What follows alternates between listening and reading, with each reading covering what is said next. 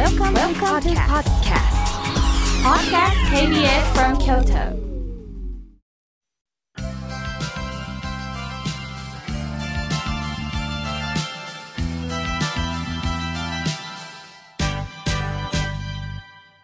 心が笑顔になるには栄養剤が必要です。あなたには心の健康の秘訣、栄養剤はありますか？このコーナーでは、心の栄養剤というキーワードをもとに、様々なジャンルの方々をゲストにお越しいただきまして、ゲストの心の健康の秘訣を探っていくコーナーです。今回はこの方にお越しいただきました。辻製油株式会社代表取締役会長の辻康彦さんです。辻さん、よろしくお願いします。お願いいたします。ありがとうございます。さあ、この辻製油株式会社なんですが、まあ、製油ということで油ということはわかるんですが、主にはどういったお仕事の？あの創業今年で70周年になるわけですけども、創業当時は三重県というのは菜種の産地だったんですね。で、菜種油の産地でもあったわけです。はい、で、その当時、県内だけでも100社ぐらいの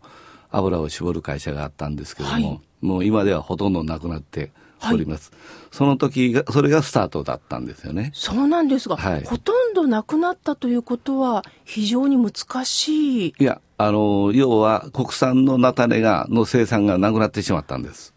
で、ほとんど輸入に変わってしまって採算取れないということで、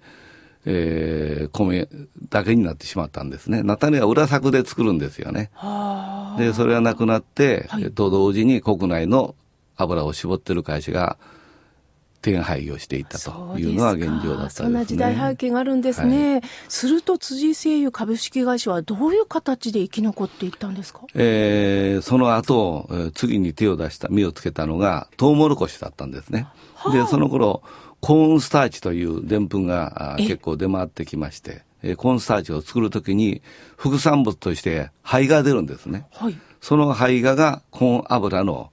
原料になるわけです。で、三重県にそういう会社が何社かできてきまして、はい、そこから灰画を我々が買い取るということで、新しいその製油事業が確立できたと。いうことです創業70周年ということは当然辻会長はその当時ははい。いないですよね。まだまだじゃうちの先代が、ああの、親父ですね。はい。うちの両親が、まあ、作りまして、始めまして、その後私が大学院を終えて、はい。えー、まあ、大学院中退になったんですけども、はい。帰りまして、はい。で、その後、トウモロコシの胚芽の油を作ったと。いうことですその大学に行かれてたのはいずれか継ぐというつもりで何か勉強なさってたんですか？いやその当時はね、えー、声優事業というのは衰退事業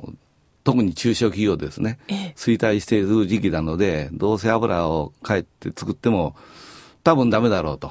いうふうな考えで、まあ、大学から大学に行って、うん、まあ、そのまま大学に残るか、教員生活するか、あるいは他の会社に入るかと。あ、教員を目指されてたんですか、はい、考えてたんですね。えー、まあ、技術芸ですから。で、父がまあ、体をちょっと壊しまして。で、長男だから、はい、当然家を継ぐね、義務があるねから、うん、もう今帰りなさいということで、大学院を中途で終わって、あと半年で修士取れるところを、辞めて帰ってきたと。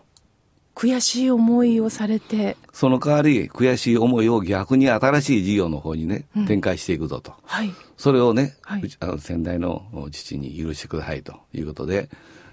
いろんなことにチャレンジをしてきました。ちゃんと条件をつけられたんですね。はい、すごいですね。ねそうですか。でもきっといろんなそれからのご苦労があったんではないですか？そうですね。まあ、持ち前の好奇心の多さから、うん、あまあ、いろんなことにチャレンジしまして、一つ大きく成長したのが、あの、大豆から取れるレシチンという成分があるわけですね。はい、はい。これは乳化剤ですけども、はい、その当時まだ日本でレシチンというのはあまり目をつけてなかったんですね。ところがあ、これは将来大きなやっぱり天然の乳化剤として伸びるだろうということで研究を重ねて、はい、えー、今では、えー、日本で我が社だけしか作ってない。そういうふうな事業になったんですね。そうなんですお客様はもう多岐にわたってますけれども、うん、まあ食品でしたらチョコレートから、あるいはマーガリン、うん、お菓子関係ね、それとまたアイスクリームとか、まあ、あの乳化系のものすべて入ってるし、また医薬品、粧品、そういう分野にジャンルが広く入っておりますからまだまだ用途は拡大するだろうと思って作ってきました。じゃあ辻さんとこの会社の商品っていうのは 普通にスーパーに行ったら手に入るわけではなく、はい、普段私たちが日頃食べてるその商品の中に入ってるんですね、うん、そうですね。例えば化粧品でしたら、まあ、ファンデーション口紅、はい、全部使います。その中にはもう使われておりますし、えー、そうなんですまた食品でしたら例えばあマーガリンとか、うん、あるいはアイスクリームそれからまあホイップクリームなどありますね。ああいうクリームも使われておりますし、はい、で医薬品では、えー、輸液といってね、はい、静脈注射に入れる乳化剤、はい、そういうものとかに使われておるわけですね。でまた工業製品だったら今はなくなりましたけども例えばあの電車の切符との中に、えー、あの裏に入ってる自粉を、はい、入あの要するに揃える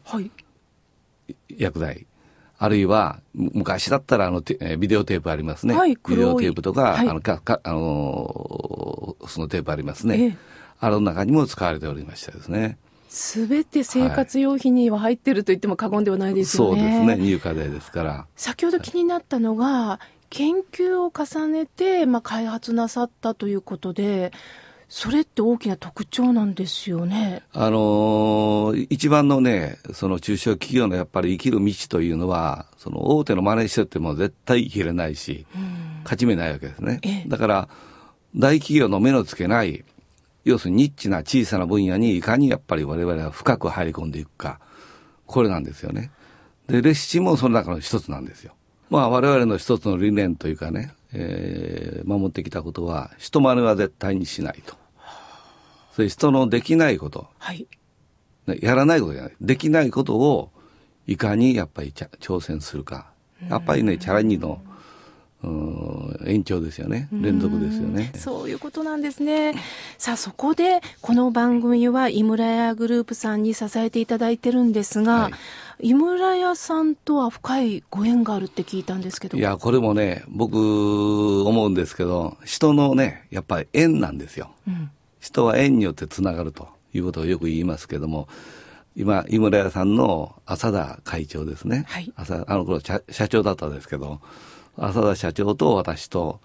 何か意気投合しまして、えええー、じゃあこれから一緒にやってこいよと。はい、いうお話を頂戴して、井村屋さんの持ってる特色、はい、で、うちの持ってる特色、はい、これを二つをコラボしていったらね、はい、また新しいもの生まれるんじゃないかなと。やはり信頼関係がないと一緒に何か事業をしようとは言えないですよね。これはもうやっぱりね、縁ですよ。縁なんですか。縁でもってつながりますから、僕はもう浅田会長はもう、全面的に信頼してますし、浅川会長も私のことを信頼してくれてますから。そうなんですか、はい、あの人脈人脈っていうじゃないですか、うん、人の脈ですよね、はい、つまりやっぱり体から流れてるエネルギー、うん、そういった人間の良さとか、うん、そういうものが相手に響いてこそあなたと私は一緒にできるっていうものがまさにお二人の関係なのかなって今感じました。おっしゃる通りですね。本当に縁ですね。そうですか、はい、なるほどですね。あとまあ本当辻さんの人柄とかにもどんどん触れたいんですが、はい、その話は来週伺いたいんですけどまた来週来ていただけますか、はい、ありがとうございます。ありがとうございました。本日は辻製油株式会社代表取締役会長の辻康彦さんにお越しいただきました。また来週もよろしくお願いします。よろしくお願いします。ありがとうございます。